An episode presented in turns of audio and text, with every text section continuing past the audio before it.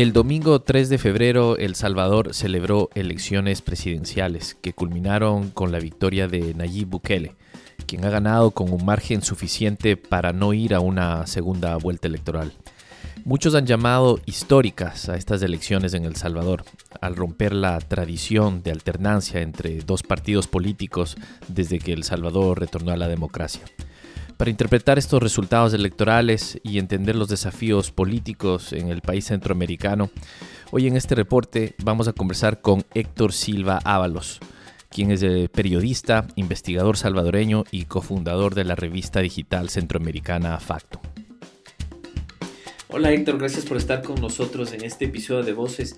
¿Cuál es tu lectura sobre los resultados electorales que se acaban de dar en El Salvador? Bueno, sí, muchas gracias. A ver, creo que se puede hablar eh, de dos cosas, ¿no? La primera es que el triunfo de Nayib Bukele eh, rompe de alguna manera con el dominio de los dos grandes partidos tradicionales en El Salvador, los dos partidos de la posguerra, eh, que son el, Frente Farabundo Martí para la Liberación Nacional, el FMLN, que es el partido de izquierda eh, formado por la exguerrilla, que, que peleó el conflicto interno en los 80 eh, y la Alianza Republicana Nacionalista, ARENA, ¿no? que es el partido de derecha más vinculado a las élites económicas del país. estos dos partidos fueron básicamente los que firmaron la paz en, en 1992, después del conflicto armado interno que empezó en los 80. Eh, y a partir de entonces se fueron eh, rotando en la presidencia del, Ejecutivo, ¿no? en la presidencia de la República. Arena gobernó durante cuatro periodos consecutivos, desde 1989 hasta el 2009, y el FMLN lo hizo en los dos últimos periodos, ¿no? del 2009 hasta eh, este 2019. ¿no? y surge ahora el triunfo de Nayib Bukele. Nayib Bukele es un político muy joven, que en su, currículum político más importante, que fue alcalde de Nuevo Cuscatlán, que es un pequeño suburbio de clase media alta al sur de San Salvador, de la capital, y luego saltó a ser el alcalde de la capital, ¿no? Eh, en ambas ocasiones por el FMLN. Luego él se, el FMLN lo expulsa después de un pleito interno y él forma un movimiento propio que se, al que llama Nuevas Ideas, eh, pero este movimiento no alcanza a inscribirse como partido, así que él corre por la presidencia de la República con otro partido pequeño, que es la Gran Alianza por la Unidad Nacional, GANA, que es un partido de derecha eh, muy cuestionado, un partido muy cuestionado, liderado por, gente con credenciales de, muchos señalamientos por corrupción, ¿no? un partido de derecha básicamente, que nace como una decisión del partido Arena, a partir del transfugismo de algunos diputados de Arena hacia una fracción nueva que, se, que, se, que luego pasa a ser el partido Gana. ¿no? Eh, por, e, con este partido corre Nayib Bukele y termina ganando la presidencia de la República por mucho margen. ¿no? Termina ganando la presidencia de la República en primera vuelta eh, ante las, eh, y, relega, relega a las dos principales fuerzas. ¿no? Eso, eso es lo primero que se puede decir. Lo segundo es que esto abre un, escenario inédito en El Salvador en muchos sentidos, ¿no?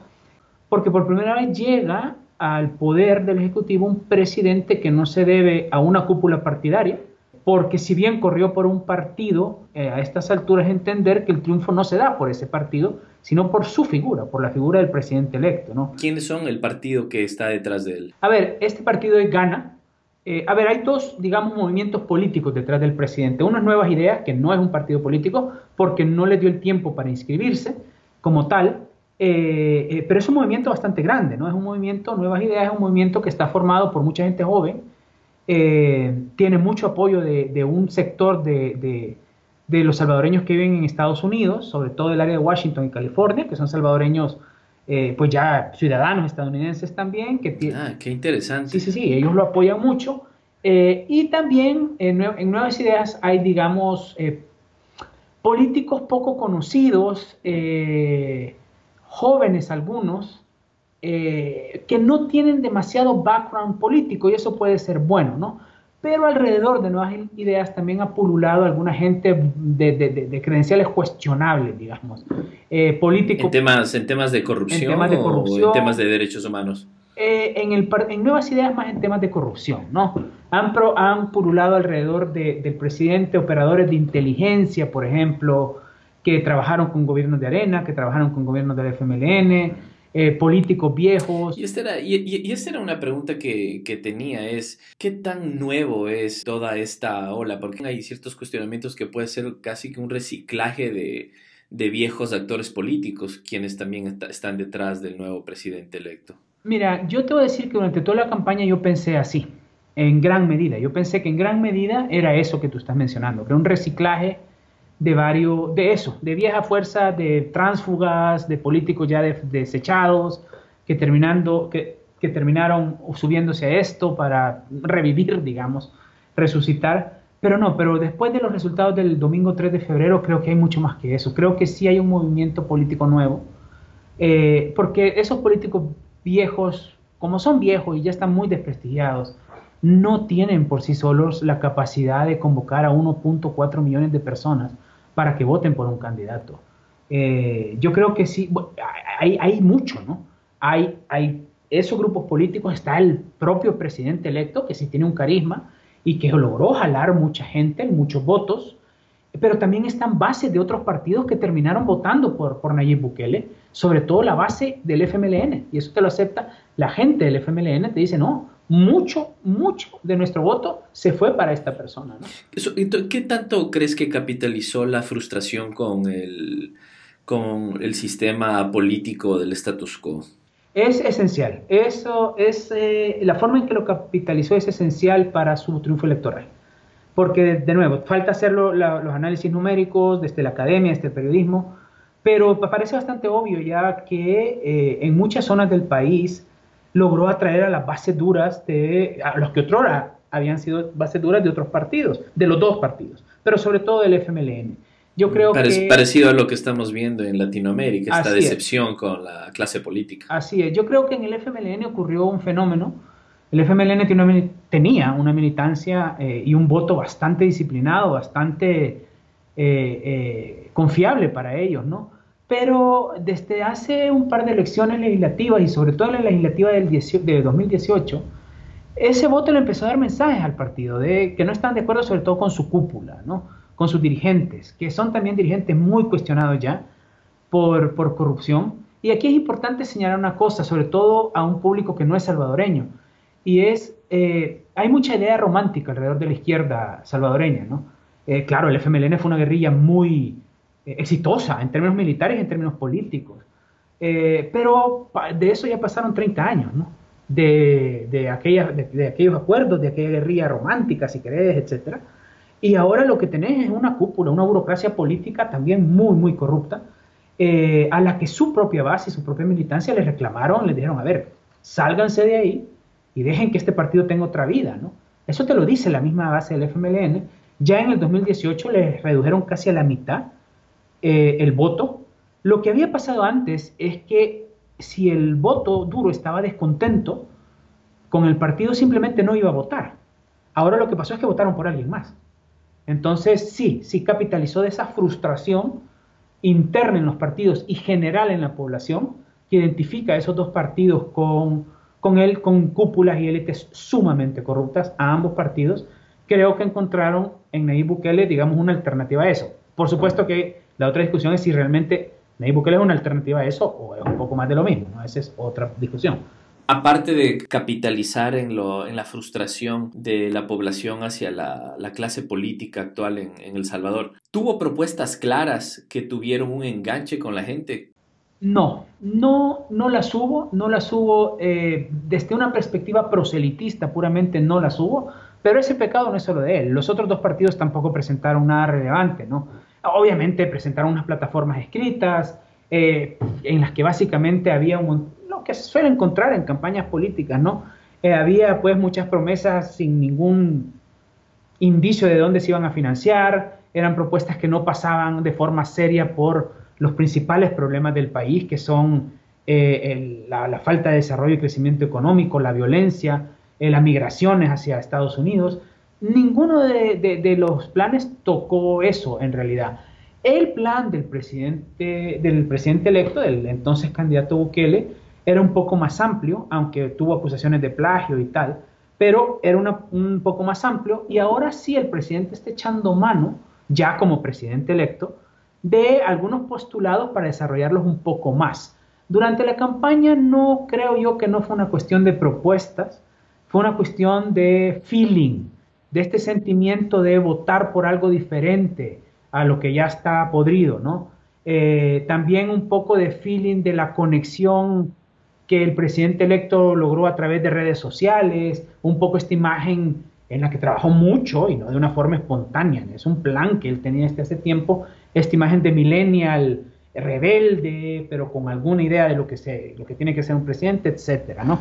Es más una, fue más una campaña de imágenes que una campaña de, de propuestas, como además ocurre en muchas partes en el mundo, ¿no? Él no tiene un partido político detrás. ¿Cómo está la composición en el Congreso? ¿Cuáles son esos desafíos políticos que tú ves al, corto y mediano plazo para que él pueda eh, empezar a gobernar? Los diputados de Ghana han dicho que van a apoyar al presidente, ¿no? Esos son 10 votos. Y luego ya, como... ¿10 votos de cuántos? De 84. No, no parecen muchos, pero también eh, eh, ya la dirigencia del FMLN, eh, tanto en campaña como iban tan atrás en las encuestas, dieron a entender que, bueno, que no desechaban posibles alianzas con Nayib Bukele, etc. En Arena también ha habido algunas voces de diputados, que son dos, tres voces en fracciones de 30 diputados, diciendo, hombre, si lo, dando señales políticas, digamos, diciendo cosas como, si los proyectos del presidente son en favor de la población, lo apoyaremos. Obviamente todas estas son señales políticas, pero hay una cosa más de fondo, que lo discutimos mucho en la previa electoral y, a Factum llevamos a, analistas y historiadores salvadoreños a hablar de esto, y es esto. La gobernabilidad en El Salvador eh, pasa por un engaño, y el engaño es que se repite hasta la sociedad que somos un sistema bipartidista, no lo somos. Somos un, un, sistema pluripartidista y la práctica política se ha basado desde 1992 en eso. Sí, están los dos partidos grandes, pero los dos partidos grandes nunca en la historia hicieron mayoría, ni siquiera simple en la Asamblea Legislativa. Entonces tuvieron que pactar con otros partidos pequeños, generalmente de derecha, el, el Partido de Concertación Nacional, la misma Gana, el Partido Demócrata Cristiano, que son partidos que tenían entre 5 o 10 diputados, pero que a la hora de la aritmética legislativa eran muy importantes. Y por otro lado, y eso lo hemos descubierto en investigaciones periodísticas, durante gobiernos de Arena y del FMLN, esos pactos legislativos estaban amparados en corrupción, estaban amparados en el pago a diputados de esos partidos pequeños con fondos del gobierno. En Factum acabamos de sacar una investigación sobre eso. De hecho, el fiscal general del Salvador acaba de abrir una investigación para determinar si el expresidente Funes le pagó a diputados con fondos del erario, ¿no? Como decía un historiador, nos decía antes de la elección, la gobernabilidad legislativa y la relación del legislativo y el ejecutivo en El Salvador de la posguerra ha estado marcada por la corrupción, ha estado marcada por el pago de votos. Entonces, ¿Tú eres, tú eres eh, pesimista en el sentido de que crees que esto continúe? Mira, hay cosas que me, hay cosas, hechos, hechos y cosas que están en la vista que me hacen dudar mucho. Eh, por ejemplo, eh, uno de los principales operadores políticos del partido Gana, que es de nuevo con el que el presidente electo accedió a la presidencia, es un señor que nosotros, desde Factum, que con pruebas hemos, hemos determinado que manejaba el dinero de casa presidencial para pagarle a los diputados. Y esta persona sigue siendo muy importante en ese partido. Entonces me cuesta mucho creer que no va a ser eh, eh, la misma persona la que opere políticamente ese partido y en las mismas condiciones. Cuando yo he hablado con algunos de los asesores del presidente electo o de gente cercana al presidente electo sobre este tema y les he, y les he dicho, miren, ¿y cómo, cómo, cómo, cómo piden ustedes, cómo nos piden a nosotros periodistas que creamos que hay algo nuevo si hay estos antecedentes. Y lo que te responden es, eh, hombre, tenés que creer que Gana fue solo un taxi y que el presidente electo realmente tiene la intención de hacer las cosas de manera diferente. Y en ese sentido él ya ha dado algunas declaraciones también, ¿no? Lo que sí es cierto es que, como te decía al principio, este es un escenario inédito. Y lo que también es cierto es que ningún presidente había llegado con tanto margen de maniobra a la presidencia. Puede parecer que, en el legislativo no lo tenga, pero yo eso lo relativizaría mucho. Además, eh, mucha gente votó por él. Sí ha sido muy inteligente también en sus primeros mensajes de cara hacia la comunidad internacional, ¿no?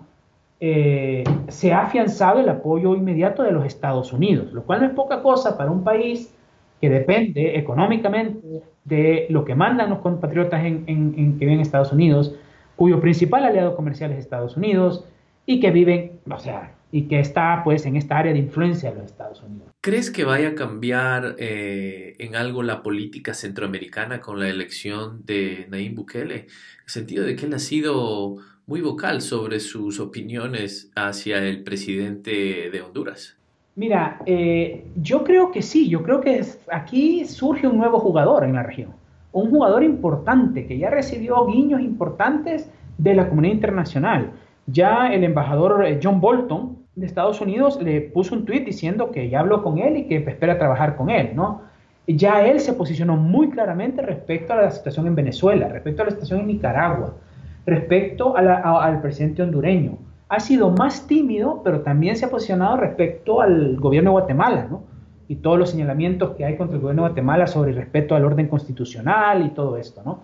Ha sido muy, muy, muy abierto, digamos, muy vocal en decir que va a llevar a El Salvador un proyecto de una comisión investigadora criminal internacional como la CICIG de Guatemala. Eh, y ahí es, donde, ahí es donde vos ves cosas sobre lo que te decía del margen de maniobra y la cintura política que este hombre tiene. Antes de Nayib Bukele, cuando vos le preguntabas a cualquier político, a cualquier empresario, a cualquier líder gremial del Salvador sobre la CICIG salvadoreña, decían que no, que no era necesaria, que las instituciones funcionaban, cosa que no es cierto. Pero ahí estaba, ¿no? Hoy que Nayib Bukele insiste en que va a proponer un un proyecto como la CICIG de Guatemala, la que ha llamado CICIES, ya entonces los diputados cambian, ¿no? Cambian su discurso y dicen, hombre, habría que estudiarlo, eh, habría que analizarlo. Es decir, con este hombre llega una nueva dinámica política y en el plano internacional sí llega. Otra cosa sobre la que ya fue vocal, es decir, que él va a revisar la decisión del gobierno anterior de abrir relaciones diplomáticas con China, lo cual es obviamente un guiño eh, gigantesco hacia los Estados Unidos. Entonces, con todo eso, y en el marco, como tú bien decís, de una región donde pues no hay socios decentes, digamos, Jimmy Morales está por salir en Guatemala, además muy cuestionado, Juan Orlando Hernández, ya el círculo de investigaciones por temas como narcotráfico incluso se le estrecha cada vez más, Ortega con toda su represión en Nicaragua y seguimos nombrando, ¿no? Entonces sí, creo que este hombre va a ser un jugador nuevo en esta, en esta región. Y este fue un episodio más de Voces. Gracias por seguirnos. No olviden de escribirnos en Twitter, arroba Voces o visiten nuestra página web en www.voceslatinoamericanas.com. Gracias y hasta la próxima.